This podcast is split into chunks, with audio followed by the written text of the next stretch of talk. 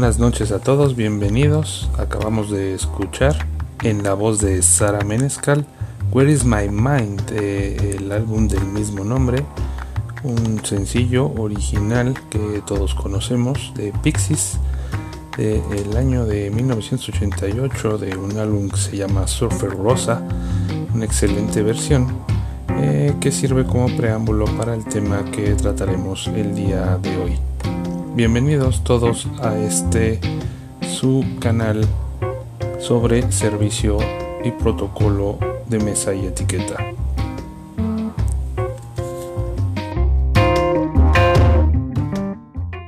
El surrealismo estaba de moda en Nueva York y los escaparates, el buen interés más lujoso de la Quinta Avenida, me pidieron de hacer dos escaparates surrealistas. Entonces yo me pasé toda la noche trabajando. El uno se llamaba El Día, el otro La Noche, y había cosas realmente horrendas. Había teléfonos en forma de langosta, había sobre todo una bañera peluda uh, doblada de astracán, en fin, indescriptible. Había un traje afrodisíaco lleno de, de pipermín y moscas, etcétera, etcétera, etcétera. Entonces yo muy contento, el día siguiente voy a ver el resultado, veo que me han cambiado el escaparate. Entonces pido qué ha pasado dije que había demasiado gente que lo miraba. Yo dije que lo tenía que volver a poner, que sí que no, no hablaba inglés, que me habían ya pagado mi cheque, que no tenían que, para qué cambiar nada. Entonces me se ocurrió una cosa, entrar en los dos escaparates y a patadas rompí todos los maniquís y después cogí la bañera, la bañera peluda y la quise eh, volcar para dejar inutilizable el escaparate con el agua que había. Pero la bañera rompió el cristal, un inmenso cristal, Gala llorando, todo el mundo desesperado. Mi abogado llega y me dice lo mejor es ir a la cárcel inmediatamente, porque conozco una, un juez que va a juzgar los delitos de esa tarde, que es muy buena persona.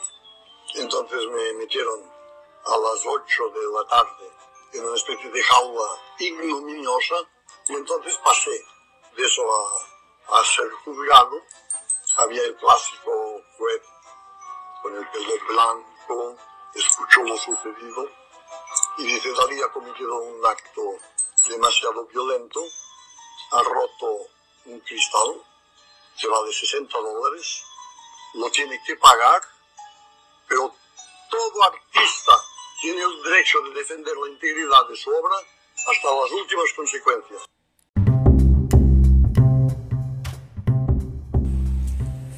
De la voz del famosísimo pintor Salvador Dalí, una leyenda como todos ustedes saben del surrealismo, quien en el año de 1939 protagonizó una historia que bien parecería la materialización perfecta de cualquiera de sus famosos lienzos.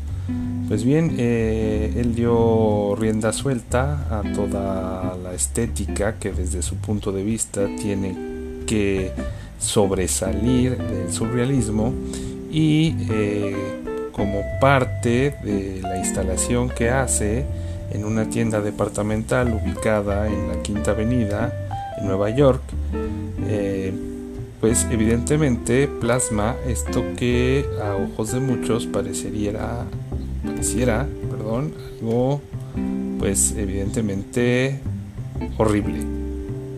El pintor eh, llegó hasta las últimas consecuencias dando un tremendo show al día siguiente cuando vio que el escaparate donde había montado su obra pues fue cambiado. Él lo tomó desde el punto de vista de una brutalidad, de un acto tenía que ser a todas luces eh, defendido y pues eh, hizo algunos agravios, tomó parte en una rabieta y con ello destruyó por completo la nueva exhibición que la tienda había hecho después de la que él hizo previamente en la noche. Así terminó pues en la cárcel, como ustedes lo escucharon, y fue motivado por el juez a pagar la cantidad de 60 dólares costo por el cristal roto, que pues desde luego para Salvador Dalí era como quitarle un pelo a un gato, pero eh, lo interesante de este punto es lo que él dice en relación al derecho que todo artista tiene de defender la integridad de su arte, de su obra, hasta las últimas consecuencias.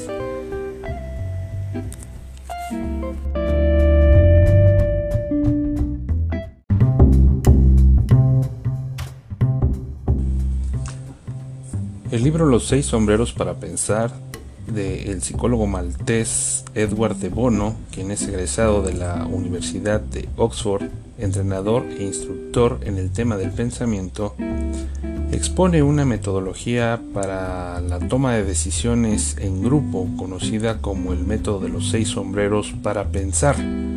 La herramienta, combinada con el pensamiento lateral, provee algunas herramientas para que el pensamiento sea más efectivo y los procesos de pensamiento se hagan de un modo detallado y cohesivo. El método ha encontrado, por tanto, amplios modos de empleo en diferentes sectores donde la innovación es importante, como en el caso de la consultoría o eh, el arte. El cerebro humano está formado por dos mitades o hemisferios, el izquierdo y el derecho. Aunque ambas mitades están conectadas entre sí, existen ciertas diferencias entre las personas que desarrollan más uno que otro. Así, la imaginación y la creatividad suelen ser características de las personas que desarrollamos más el hemisferio derecho, mientras que la lógica o las matemáticas son la especialidad de aquellos que utilizan más su hemisferio izquierdo. El hemisferio derecho por tanto, es donde se encuentran las sensaciones, sentimientos y habilidades especiales, visuales y sonoras, como la música o el arte. En él se ubican la percepción o orientación espacial para captar o expresar emociones o controlar los aspectos no verbales de la comunicación. Está relacionado con la intuición o el recuerdo de caras, voces, sonidos, etc. En esta parte del cerebro se piensa y se recuerdan las imágenes. Actividades como dibujar, soñar despiertos, la lectura, la meditación, etc., son comunes entre las personas que utilizamos y desarrollamos este hemisferio. Se dice que estas personas suelen ser imaginativas y creativas y que por lo tanto podrían desarrollar habilidades que los lleven a ser músicos, artistas, inventores, etc.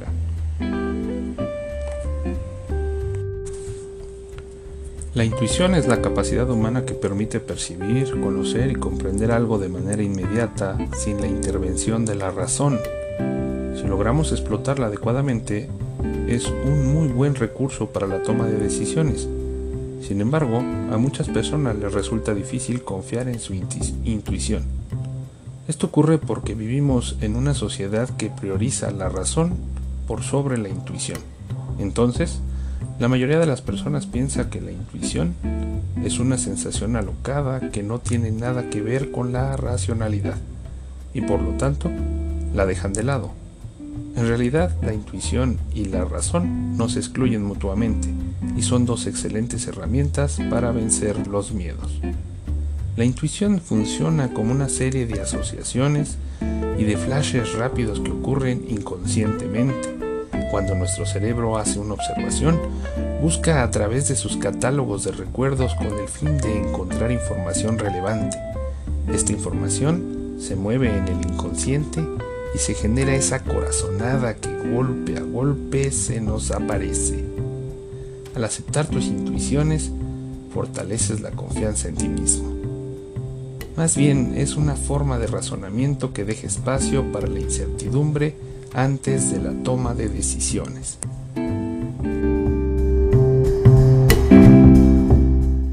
El sombrero rojo, el sombrero de la emoción, de la emoción de todas las personas involucradas en la decisión que debemos de tomar.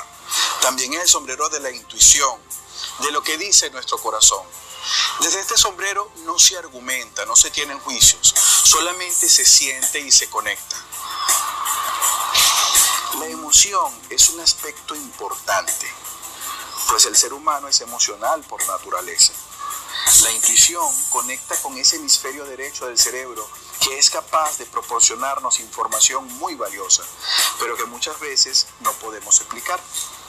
Un profesional en muchas oportunidades debe saber conectarse con esa emoción, con esa intuición, para decidir en forma aceptada. La intuición no es algo mágico, no es un toque de hadas o de musas.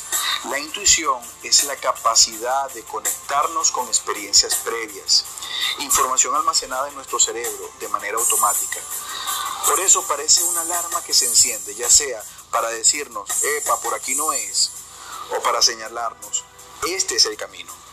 La emoción nos conecta con recursos que la razón deja a un lado.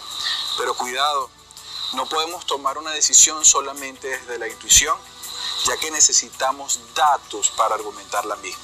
La emoción puede ser una gran aliada al momento de decidir si la manejamos de manera eficiente, pero si solamente nos regimos por la emoción, puede ser una gran enemiga.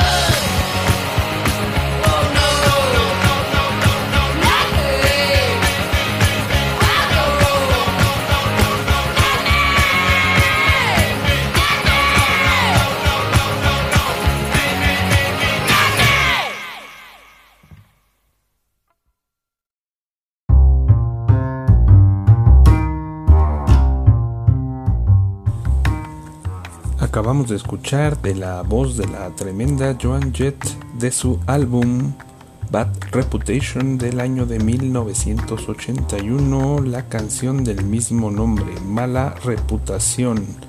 Es el primer sencillo de este álbum que abre la segunda parte de este segmento, en donde tocaremos el tema de la ira en el pensamiento humano.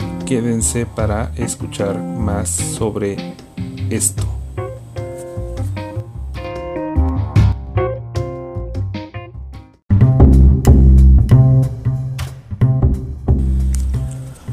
La ira es una emoción que nos acompaña a lo largo de nuestra vida. Sí, no en vano, la ira siempre está presente en situaciones de conflicto, ya sea que éstas sean con nosotros o con otros, y puede oscilar desde una leve irritación hasta el más iracundo de los odios. Cuando percibimos que somos tratados injustamente o cuando nos sentimos heridos o cuando vemos dificultada la consecución de alguna meta importante, sentiremos ira.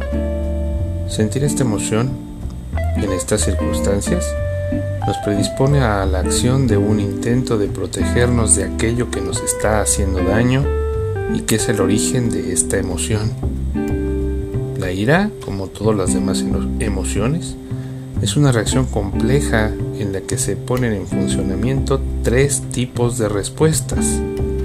La primera es una respuesta corporal, en la que nuestro cuerpo se activa para la defensa o el ataque. Nuestro ritmo cardíaco aumenta, al igual que nuestra respiración se acelera. Nuestros músculos se tensan y el flujo sanguíneo se dispara preparándonos para actuar ante una amenaza percibida. Cuando este estado de excitación permanece, estamos más predispuestos a actuar de forma impulsiva, llegando a emitir conductas que son muy agresivas. La segunda es una respuesta cognitiva, es decir, depende de nuestra manera de interpretar las situaciones. Cuando estamos inmersos en una situación, esta por sí sola no tiene ningún valor emocional. Es la valoración personal que hacemos de ella la que le confiere un significado. De esta manera, las emociones están en función de nuestros pensamientos. Así que cuando interpretamos una situación como un abuso o una injusticia o la falta de respeto o como un obstáculo para seguir una meta, sentiremos sin duda alguna ira. Pensamientos del tipo esto es intolerable o cómo se atreven a tratarme así pero ¿quién se cree que es? La vida se empeña en ponerme trabas, etc. Son el combustible perfecto para incrementar y prolongar los sentimientos de ira, aumentando la posibilidad de ser agresivos. La última respuesta de la ira tiene que ver con la gestión conductual en estas situaciones. La conducta en estas circunstancias está orientada para defendernos de aquello que se interpone en nuestro camino y para ello se genera una energía interna que mueve a la destrucción del obstáculo. Ahora bien, no debemos confundir la emoción de la ira con la agresividad, ya que esta es una de las múltiples maneras de gestión emocional. Experimentar y expresar la ira a través de la agresividad depende de las conductas que hayamos aprendido a lo largo de nuestra vida. No obstante, hay otras conductas en la gestión de ira que no están orientadas a la destrucción del obstáculo, sino a la resolución de los problemas.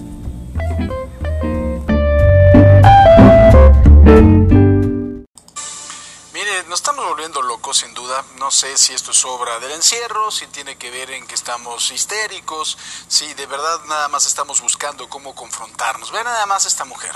Sus finos modales le valieron que fuera bautizada en redes sociales como Lady Pizza. Uno de los empleados se negó a ofrecerle el servicio porque no traía puesto el cubrebocas, por lo que la mujer arremetió con todo lo que encontró a su paso, tras decirles hasta de lo que se iban a morir y aventar todo. Les dijo que los iba a venir a rafaguear. Vean nada más, o sea, ven el nivel de violencia. El hombre de seguridad no puede hacer absolutamente nada porque si no la víctima iba a ser esta pelafustana. Escúchela, bueno, no, sé si a esta hora quiere usted escuchar esta retaíla de groserías de esta finísima dama. madre, puto. Tu madre, puto. A tus a tu puta madre. ¿Qué pedo, puto?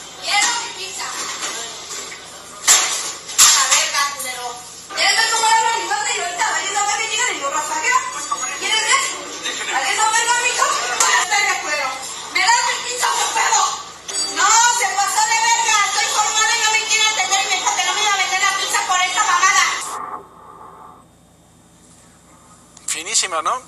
Yo creo que también ya la eh, tienda de pizzas puede hacer una publicidad que diga son tan buenas nuestras pizzas que rafaguean por nosotros. Digo, por favor, ¿no? Dios, un poquito de educación, de verdad. Yo creo que nos estamos volviendo locos, de verdad. Y si vienen y te rafaguean, señora, tómese un tecito de tila. Todos sabemos que la ira puede tener una consecuencia catastrófica para nosotros y para los demás también. La gestión irracional de esta emoción puede llevarnos a situaciones lamentables, obteniendo el efecto contrario a lo que buscábamos en un principio.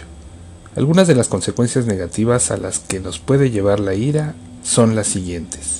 Cuando estamos bajo la influencia de la ira, tendremos un actuar impulsivo. Nos cuesta pensar con claridad y por tanto no somos capaces de ver la repercusión de nuestro comportamiento. Ceder a la ira puede ser una forma de proteger nuestro orgullo. A veces es más fácil sentir ira que sentirnos heridos y ser conscientes de nuestra vulnerabilidad. De este modo, la ira dificulta reconocer nuestros propios sentimientos.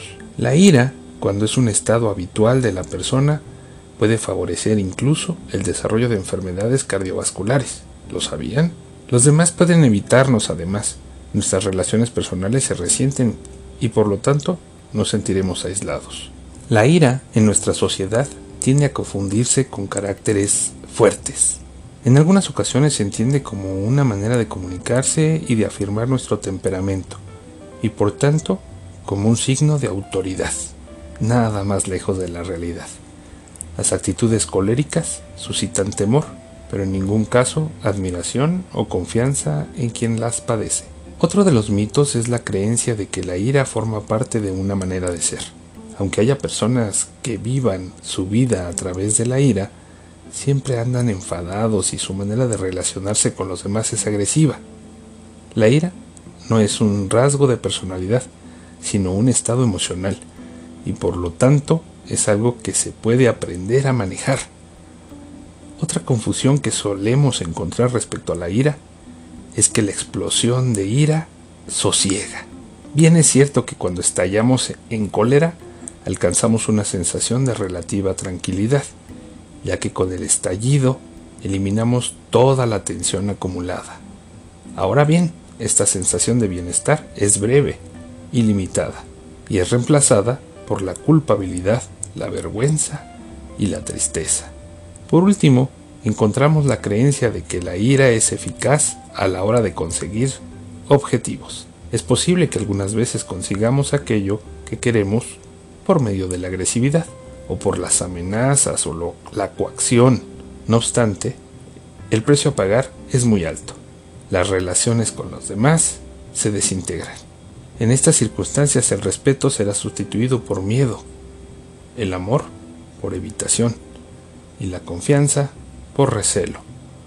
Los demás nos verán como personas descontroladas, abusivas y emocionalmente explotadoras.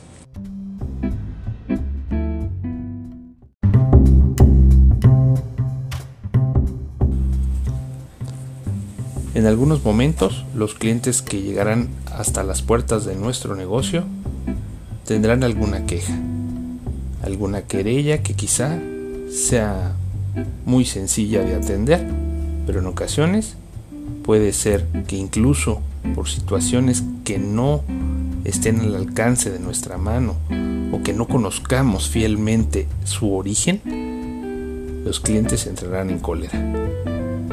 ¿Cómo tratar a estas personas para que no se vayan enojados? A continuación, daré algunas recomendaciones que podrán ustedes tomar en el caso de que esto suceda. El punto número uno es muy importante. Hay que reconocer de inmediato el enojo del cliente. Nada echa más leña al fuego que ignorar o menospreciar el enojo de otra persona. Entre más pronto reconozcas verbalmente su molestia, será mejor. Después hay que dejar en claro que se está preocupado por la situación. Hay que expresar que ya está uno consciente. Comunicar que se está asumiendo la situación con seriedad y que se están tomando notas de todos los detalles que se están dando.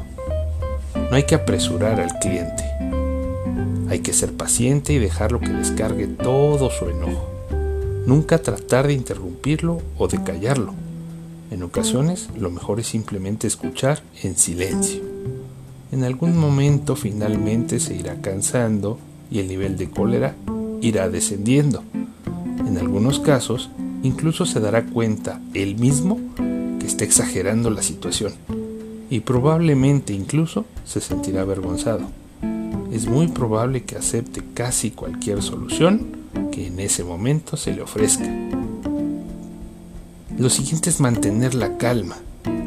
La mayoría de las personas enojadas dice cosas que no sienten. Aprende a pasar por alto estos detalles y analiza la situación después de que hayas resuelto el reto en cuestión. Hay que hacer preguntas. Tu objetivo es descubrir las cosas específicas que puedes hacer para corregir el problema. Hay que tratar de obtener la mayor información precisa acerca de las dificultades causadas por el problema, más que solo disipar el, enojo del cliente. También hay que tratar de hablar acerca de alguna probable solución. Aquí es donde sabrás qué tan razonable es este cliente. Para cuando se llega a este paso, el enojo debió haberse enfriado lo suficiente para analizar el reto de manera racional. Si esto no ha ocurrido, dile que quisieras programar una cita para más tarde o para después. Así podremos llegar a una solución razonable. Hay que dejarlo descansar de sus emociones a su propio ritmo. Lo siguiente es buscar un remedio. Después de que se sepa con exactitud cuál es el reto, te encontrarás en la posición de buscar algún tipo de solución que remedie el problema. Proponle una medida específica.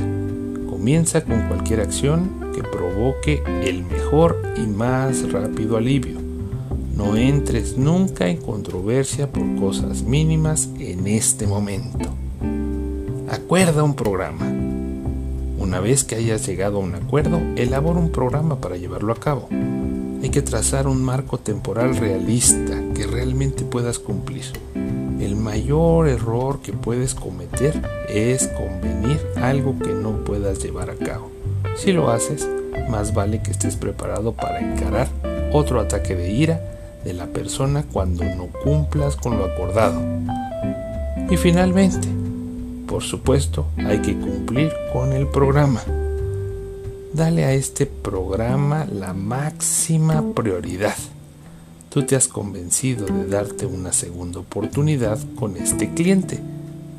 Así es que asegúrate de no arruinarla. Una vez que hayas satisfecho al cliente con respecto a esta situación, te habrás ganado otra oportunidad para atender sus necesidades en el futuro y las demandas de aquellos a quienes él comentará lo bien que resolvimos el asunto.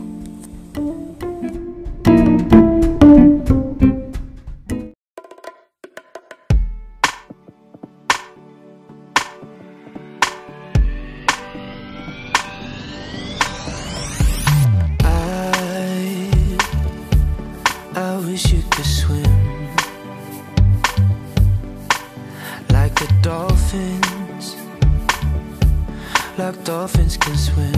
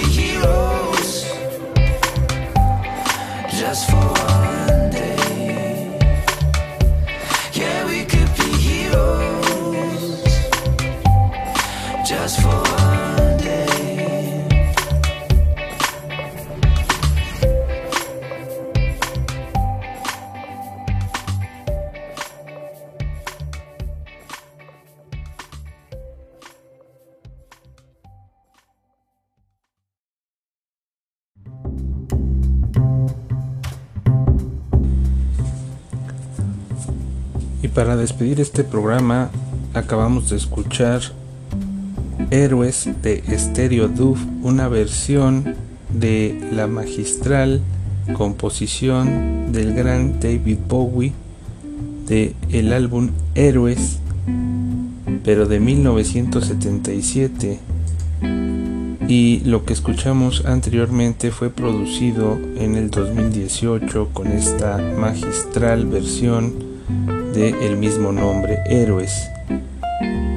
Héroes como lo que podemos ser tú y yo si somos capaces de escuchar, de entrever y de poder asumir con autoridad, pero con toda la noción de querer resolver el problema, podremos ser héroes si tan solo pensamos en que la solución más viable para enfrentar a un cliente colérico es escuchar, relajarnos, pensar, actuar y en consecuencia solucionar el problema.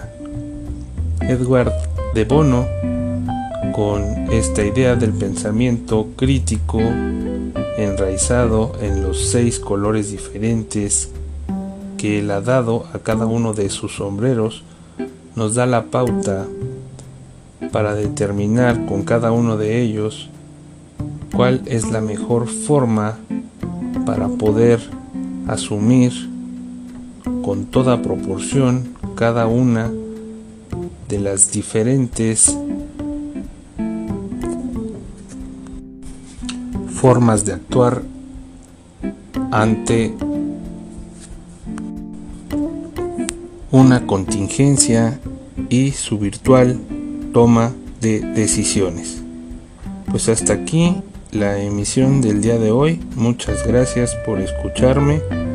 Pronto regresaremos con otro tema diferente para ponerlo sobre la mesa y contar con el favor de su atención. Muchas gracias. Linda noche.